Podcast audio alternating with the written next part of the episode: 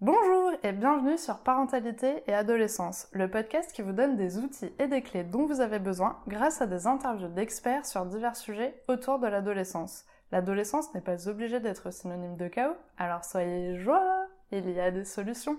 Votre ado a des difficultés scolaires ou est en décrochage scolaire et vous ne savez pas vers qui vous tourner, je vous propose de découvrir Karine Pasquet, psychopédagogue positive qui va nous parler de sa méthode. J'espère que cet épisode vous plaira et je vous souhaite une très bonne écoute.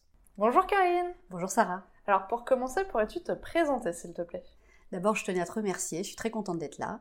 Je m'appelle donc Karine Pasquet, je suis psychopédagogue positive, j'ai 44 ans et euh, j'ai deux adolescents au profil atypique. Super J'exerce sur Bordeaux et les environs et j'accompagne donc les adolescents à mieux se connaître en facilitant leurs apprentissages et à reprendre confiance en eux.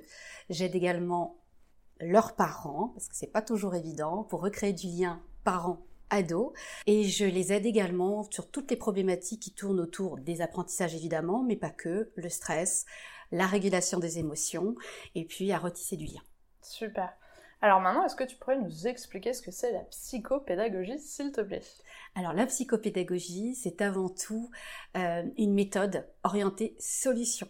D'accord. Elle, euh, elle intègre des principes de pédagogie et euh, utilise aussi la psychologie positive. Euh, grâce à ça, on va pouvoir aider euh, les adolescents notamment euh, à reprendre complètement possession de leurs apprentissages, les mettre vraiment au cœur de leur savoir-faire pour pouvoir ben, retrouver confiance en eux, les aider sur la méthodo, sur l'organisation, la mémorisation, peu importe selon les besoins. D'accord, c'est génial. Alors, ce mois-ci, on parle du décrochage scolaire et j'aimerais savoir en quoi la psychopédagogie peut aider du coup un ado qui est dans cette situation. D'accord.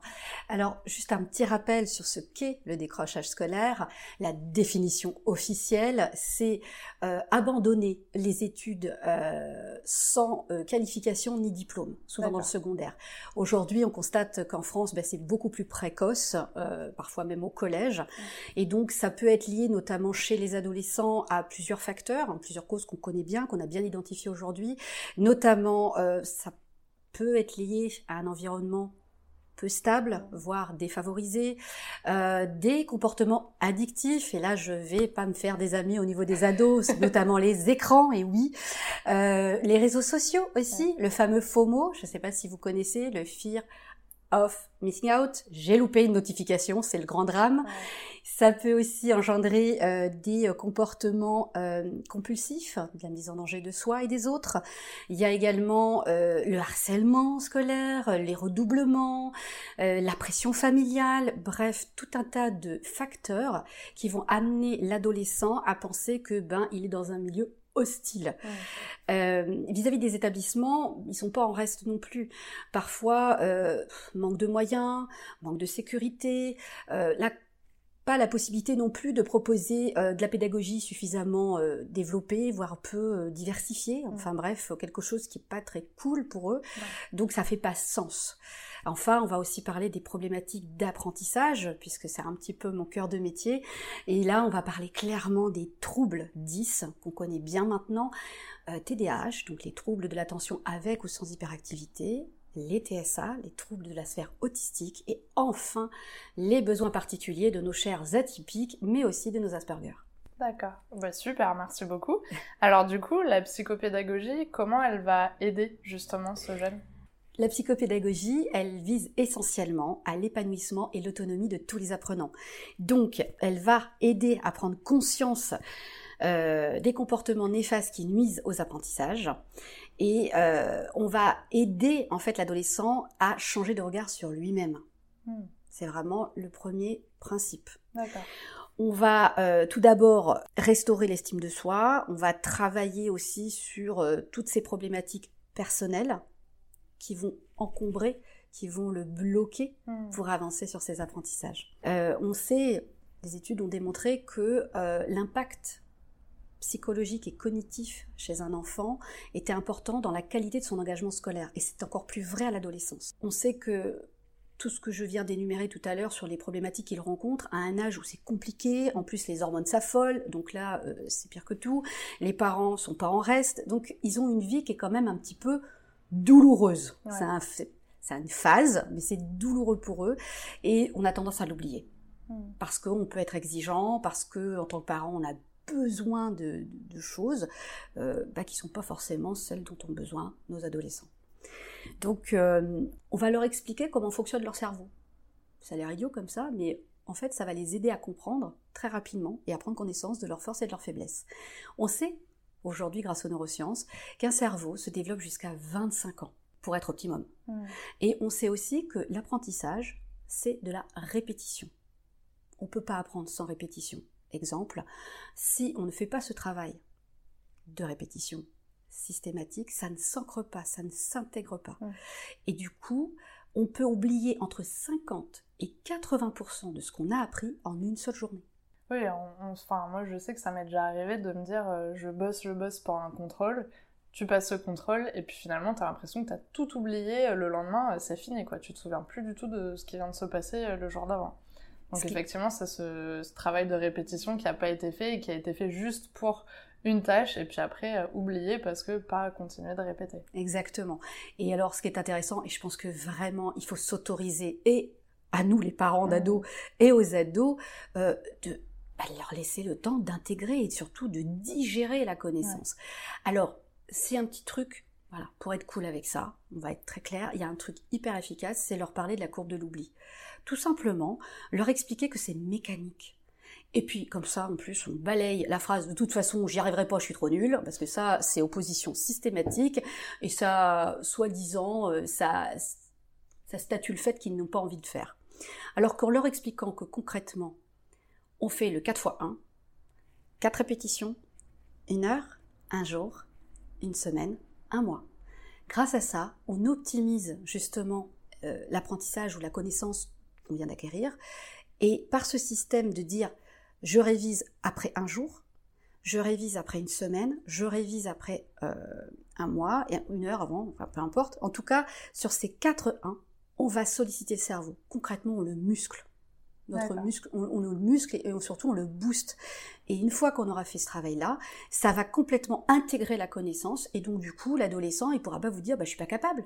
Hmm. Mais non, je sais que tu sais, parce que tu l'as appris et surtout tu l'as appuyé cette connaissance-là et donc elle est intégrée, digérée. Super. Alors maintenant, prenons un cas concret. Comment euh, tu procèdes quand un ado vient te voir avec des difficultés scolaires? Bon, plutôt simplement. Déjà, euh, on instaure un climat de confiance, un cadre bienveillant, et puis ben, on va faire un état des lieux, le béaba, mhm. sur les difficultés qu'il rencontre, sur euh, aussi des petits nœuds qu'il aurait aimé à exprimer hors des parents, puisque je reçois l'adolescent seul, euh, puis ensuite je fais un point avec les parents. Mais dans un premier temps, c'est pour définir des objectifs précis, complètement adaptés en fonction de ses besoins. Et puis ensuite, je vais proposer une prise en charge en fonction de sa personnalité. Donc on va euh, travailler une fois que c'est ok, on en parle avec les parents, on met en place tout ça, et puis euh, une fois que c'est bon, eh ben on lance les séances. Lors des séances, on va euh, travailler bah, selon la demande, ce qui pose problème chez lui, et puis on va s'appuyer bah, notamment sur ses cours, c'est possible, sur les matières qu'il préfère, ou alors carrément sur ce qui l'inspire parce que bah, des fois, euh, enfin, je suis pas un professeur des écoles, je suis pas non plus euh, euh, quelqu'un qui va lui faire un cours magistral, parce que c'est pas du tout l'objet de la psychopédagogie. L'idée, c'est vraiment qu'il s'approprie ses apprentissages et donc du coup on va faire avec lui tout un tas de petits exercices hyper faciles et concrets à mettre en place pour que le mettre en projet et puis le faire passer à l'action. Ça, c'est important. À chaque séance, on va travailler une compétence, où on va, et on va le valoriser, bien sûr, on va l'encourager à s'exprimer sur ses talents, et puis euh, à lui faire comprendre que finalement, toutes ces acquisitions-là, euh, c'est pas quelque chose qui doit être douloureux. Hmm. On peut vraiment, vraiment travailler euh, sans être obligé de souffrir. D'accord. Voilà, donc vraiment on aborde les apprentissages de manière complètement alternative, avec des outils ludopédagogiques et avec des techniques euh, ben, assez rigolotes parce que euh, on peut employer par exemple, je sais qu'on en parle maintenant un peu plus, euh, la pensée visuelle, donc le mind mapping qui est utilisé à l'école, hein, de plus en plus ça fait son entrée, ces espèces de cartes mentales qui permettent justement de poser ses idées, de rassembler et puis de synthétiser. Et moi j'adore le sketchnoting parce que là on est plutôt sous la forme BD et là ça leur parle carrément. Ok, super. Je sais que tu utilises aussi des jeux de société un petit peu, non? Oui, beaucoup. Et ça marche bien avec les ados. Alors, les petits, évidemment, les pré-ados aussi, mhm. mais les ados, ils aiment bien parce que du coup, euh, il y a un côté, euh, on le sait aujourd'hui, euh, le jeu pour apprendre, c'est le top. Pourquoi? Parce qu'on retient mieux ce qui est ludique mais même l'adulte, hein, j'ai envie de dire, il n'y a mm. pas que les ados, nous aussi on aime jouer. Et donc du coup, ben, j'aime bien travailler sur euh, des jeux d'expression. Euh, il y a beaucoup de cartes, hein, beaucoup de jeux de cartes parce que c'est plus facile, euh, c'est plus facile à manipuler, surtout pour un ado. On n'est pas non plus à faire des petits dadas, on n'est pas, on n'en est pas là. Mais par exemple, on va avoir des jeux de rôle, on va avoir des jeux de cartes aussi pour raconter sa vie. Alors, quand je dis raconter sa vie, c'est un bien grand mot. C'est-à-dire qu'on va aller sur des sujets importants pour eux. Mm.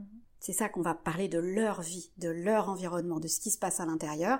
Et ça va leur permettre peut-être ben, justement euh, de débloquer euh, la parole et puis euh, d'expliquer peut-être des choses qu'ils sont en train de vivre à l'école.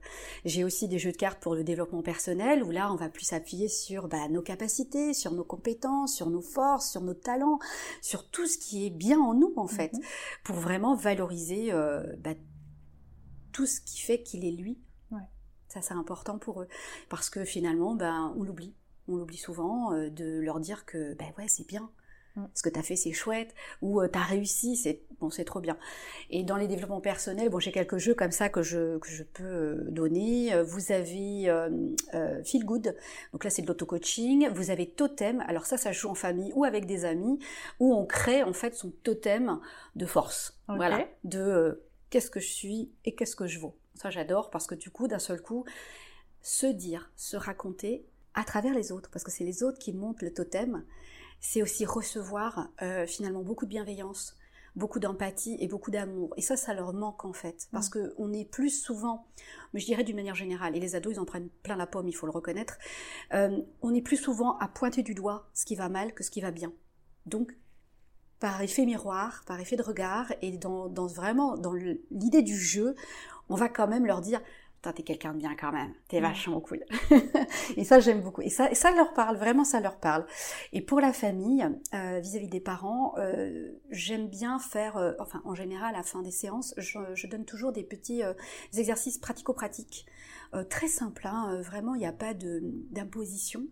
mais j'aime, et j'ai à cœur à ce que ce soit appliqué. Pourquoi? Parce que ce sont des choses très concrètes. Et puis c'est à faire avec les parents. Donc là, on fait rentrer les parents en partenariat mmh. dans ce système aussi de, euh, de valorisation et de d'envie d'avancer, de cheminer. Parce qu'il n'est pas question que dans ma démarche, en tout cas de la façon dont je procède, l'enfant soit le problème. Mmh. On est une team. Et donc les parents, avec moi, avec l'ado, ils sont partenaires de ce mieux-être, quoi qu'il arrive. Donc ils sont complètement impliqués dans ces exercices. Et dedans, ben, on retrouve aussi des jeux de société, euh, conversations en famille, etc., où on peut finalement découvrir, parce que c'est bien aussi, les ados souvent, ils se ferment dans leur monde et eux, ils n'ont pas la présence d'esprit peut-être d'aller euh, chercher ben, qu'est-ce que papa, maman pense, à part du euh, qu'est-ce que t'as fait, qu'est-ce que t'as mangé, où t'étais, et à quelle heure t'es rentré, ton écran jusqu'à minuit, c'est pas possible, enfin voilà, tous ces mmh. trucs-là, le parent, ça s'arrête pas à ça non plus. Donc c'est peut-être réintroduire la place de chacun et puis peut-être euh, bah, justement retisser du lien par la communication et l'ouverture au dialogue. Et du coup, est-ce que tu pourrais nous donner un exemple de petits exercices que tu donnes à faire aux parents parce que ça va être plus euh, vraiment un exercice ou euh, un petit quelque chose à rajouter dans une routine? C'est plus de cet ordre-là, l'option 2.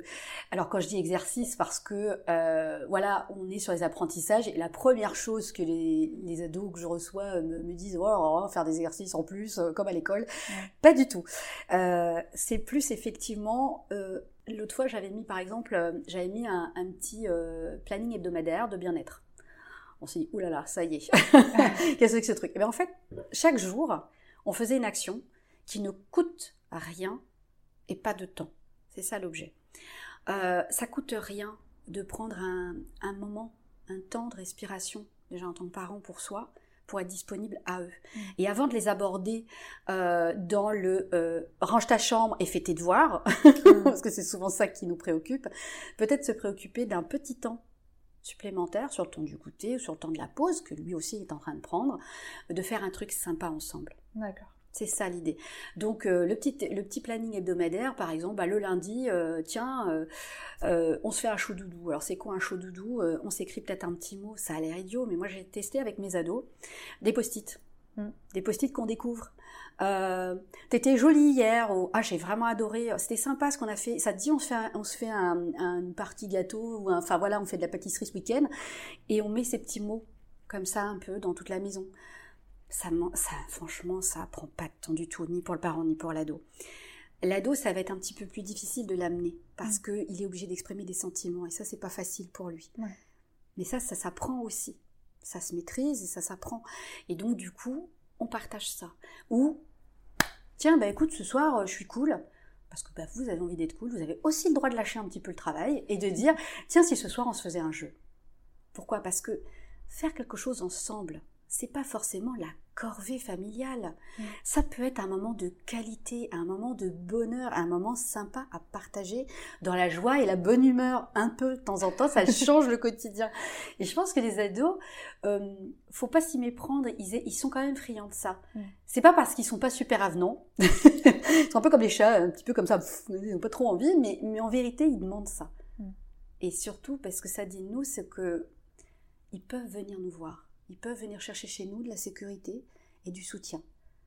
Et si c'est juste pendant un moment de jeu, c'est royal au bar. C'est royal pour eux parce que du coup ils se disent bon bah finalement euh, les vieux ils sont pas si coincés que ça.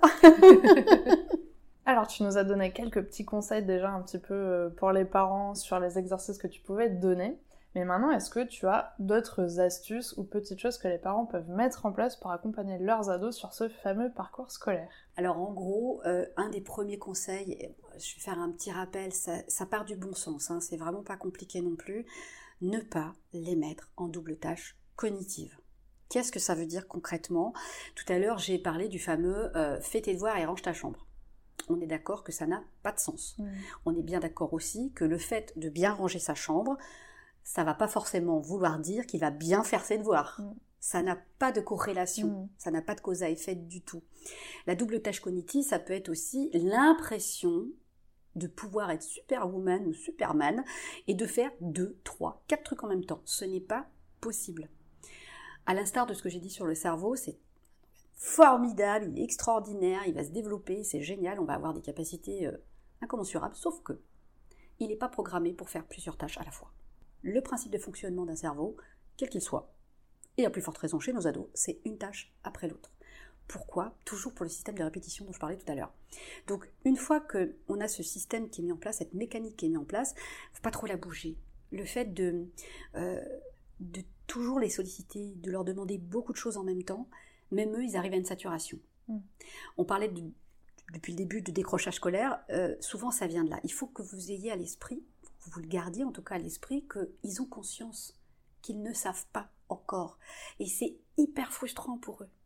Il y a un côté, euh, il y a une notion d'impuissance. Je ne suis pas capable mm. de faire. Et ça peut se transformer si on, justement, on pousse un peu trop fort, si on, si on charge euh, ce mode de, de, de j'allais dire, de, de fonctionnement qui est encore fragile puisqu'on est dans l'acquisition, etc. On apprend, on apprend à apprendre en fait. Donc euh, c'est un petit peu complexe, ça prend du temps.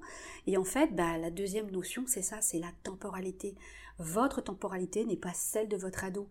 Et en plus, on a tous une manière différente d'apprendre, donc respectons au moins le rythme d'apprentissage. C'est pas grave s'il fait pas comme le copain, c'est pas grave si à tel âge il n'a pas acquis ça. C'est pas foutu ça se rejoue, mm. ça se refait et ça se répète. Donc, c'est très important de, voilà, ces deux notions-là.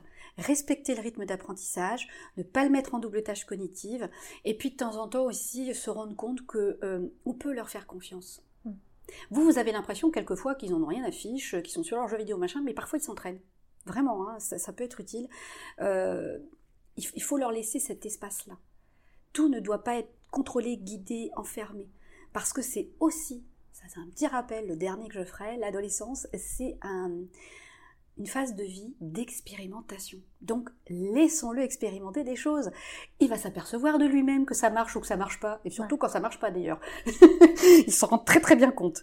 Donc voilà. Et euh, par rapport à ma pratique, euh, moi j'utilise l'approche tête-cœur-corps. Pourquoi? Parce que ça permet euh, d'aborder l'adolescent, mais la personne en général, dans sa globalité. C'est vraiment une approche holistique.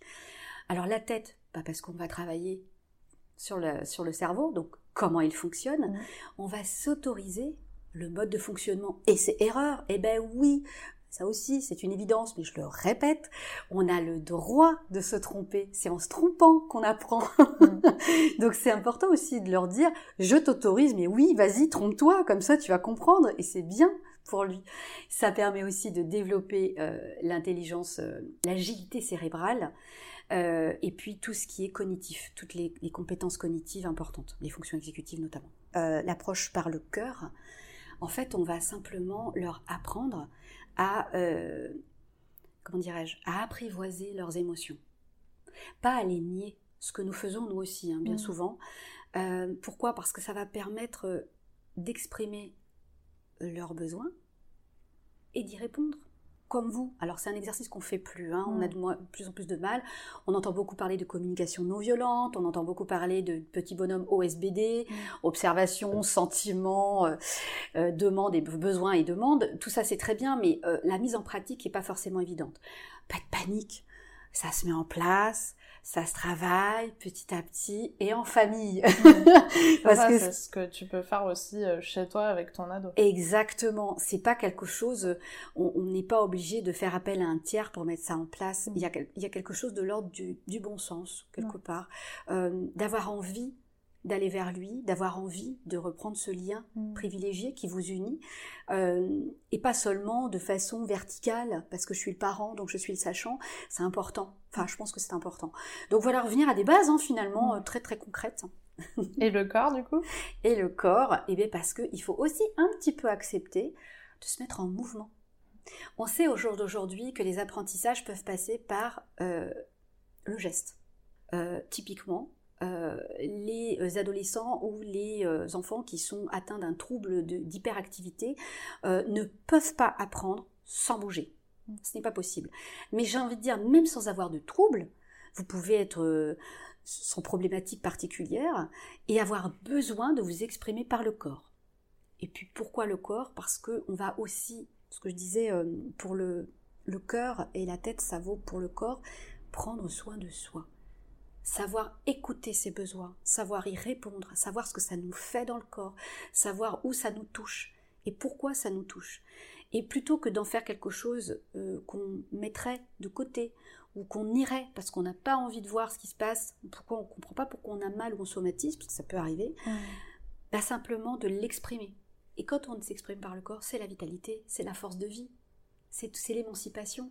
Donc bah, finalement, Arrêtez de toujours penser comme nous pensons aujourd'hui dans notre société, hein, euh, la tête qui est décrochée du tronc. On, est, on est entier, en fait. Voilà. D'accord. Bah, merci beaucoup. Donc, du coup, si je reprends un petit peu, ta méthode, c'est aussi des choses qui s'appliquent du coup à la maison. Et le but, même quand tu travailles ça avec l'ado, c'est aussi que le parent le travaille avec lui finalement également à la maison, ce qui peut être un vrai exercice pour le parent qui peut-être lui n'a pas du tout l'habitude en fait de fonctionner comme ça et du coup doit réapprendre une nouvelle habitude mm. et de le faire avec son ado pour que tout le monde finalement fonctionne bien et, euh, que tout se passe bien à la maison. C'est bien ça? C'est pour que ce soit plus fluide effectivement. Et puis même si c'est pas une méthode parce que bah on n'a pas été câblé comme ça ou parce que bah nous avons reçu euh, nos propres injonctions mm. parentales, ça veut pas dire que euh, c'est impossible. C'est pas, euh, on va pas changer. On n'est pas en train de dire qu'il faut changer complètement sa méthodologie, euh, je dirais éducative, mais on peut y mettre par petites touches. Hein, on peut aller euh, planter des petites graines comme ça, et puis de se dire bon bah c'est ok. Aujourd'hui, j'étais pas super bien, mais demain il fera jour, et puis peut-être que je ferai mieux. Et, ça, ils le sentent très très bien les ados. Enfin, je veux dire, faut, faut pas, faut pas se cacher les yeux en se disant non, mais de toute façon comprennent rien, ils n'entendent rien. pas du tout. ils sont, ils sont réceptifs. Simplement, je pense qu'il faut juste trouver le décodeur. Hmm. Retrouver justement la bonne fréquence pour euh, parler au, bon endroit, là où ils sont. Ok. On arrive à la question pour les auditeurs. As-tu un message à transmettre aux personnes qui nous écoutent aujourd'hui? J'aime à croire qu'il y a des ados qui finissent par nous écouter, parce que c'est bien aussi quand ils écoutent les adultes, parce qu'on a un peu d'expérience, dont je plaisante. En gros, pour les ados, si j'avais un message à leur transmettre, ce serait de dire d'avoir des pratiques euh, efficaces, vraiment. La procrastination, c'est bien, mais pas trop. Mm. J'ai envie de dire, ou j'ai envie de croire, qu'on peut procréer en gros, on peut créer pendant qu'on a ces moments de pause. Euh, mais je pense que des pratiques efficaces, de vouloir développer euh, ses connaissances, d'avoir envie, d'avoir envie, d'apprendre tous les jours, de rester curieux et vif en gardant un esprit positif, ça va les aider à évoluer. Vraiment, sincèrement, ça va les aider à s'épanouir et à évoluer dans la vie. Pour les parents, si j'aurais un message à vous transmettre à vous, c'est de et bien comme j'ai dit tout à l'heure, appuyer de temps en temps là où ça fait du bien, hein, parce que c'est chouette aussi qu'ils l'entendent, et puis euh, de toujours euh, finalement leur transmettre pas la positive attitude, mais du moins quelque chose qui euh, ressort vraiment de la bienveillance et de l'indulgence. Soyez indulgents, parce que qu'ils aient 12, 15, 18 ans et même plus, ils sont en train d'apprendre. Laissez-leur le temps. Donnez-vous du temps aussi pour pouvoir les rencontrer. Et puis tout simplement, ben, comme je disais, euh, et ça, c'est vraiment quelque chose qui est important pour moi, euh, si vous, vous allez bien, eux, ils iront bien. Vraiment. S'ils se sentent soutenus, s'ils se sentent validés, en général, on, a de moins en moins de confrontations et d'opposition face à ce qu'on veut vraiment leur transmettre. Transmettez vos belles valeurs. C'est un très beau message, merci beaucoup. Alors pour finir, comment pouvons-nous te contacter et est-ce que tu es présente sur les réseaux? Alors oui, euh, on peut me contacter à travers mon site euh, qui s'appelle donc l'Atypique Atelier. Mhm. Ça porte bien son nom. Vous trouverez toutes mes coordonnées euh, pour pouvoir me contacter selon vos besoins et puis de pouvoir échanger si vous avez vraiment des problématiques particulières. Je suis également sur Instagram sur le pseudo Atypique and Positive. J'ai également un compte Facebook qui parle justement de la psychopédagogie en général et de tous les apports et on pourra, enfin vous pourrez en tout cas y retrouver tout ce dont je vous ai parlé euh, de façon un petit peu plus pointue. Super, en tout cas je mettrai tous les liens en description de l'épisode comme ça, ça sera très facile de te retrouver. Et merci beaucoup d'avoir accepté mon invitation sur le podcast, j'espère que ça pourra aider bah, les personnes qui en ont besoin. Et c'était un vrai plaisir d'échanger avec toi. Plaisir partagé Sarah, merci beaucoup de ton invitation. Merci d'avoir écouté l'épisode jusqu'au bout, j'espère qu'il vous a plu. N'hésitez pas à le partager auprès d'un parent qui pourrait en avoir besoin, de noter l'épisode si la plateforme d'écoute vous le permet car ça aide le podcast à être référencé et donc à être plus visible pour d'autres on se retrouve la semaine prochaine pour un nouvel épisode. À bientôt!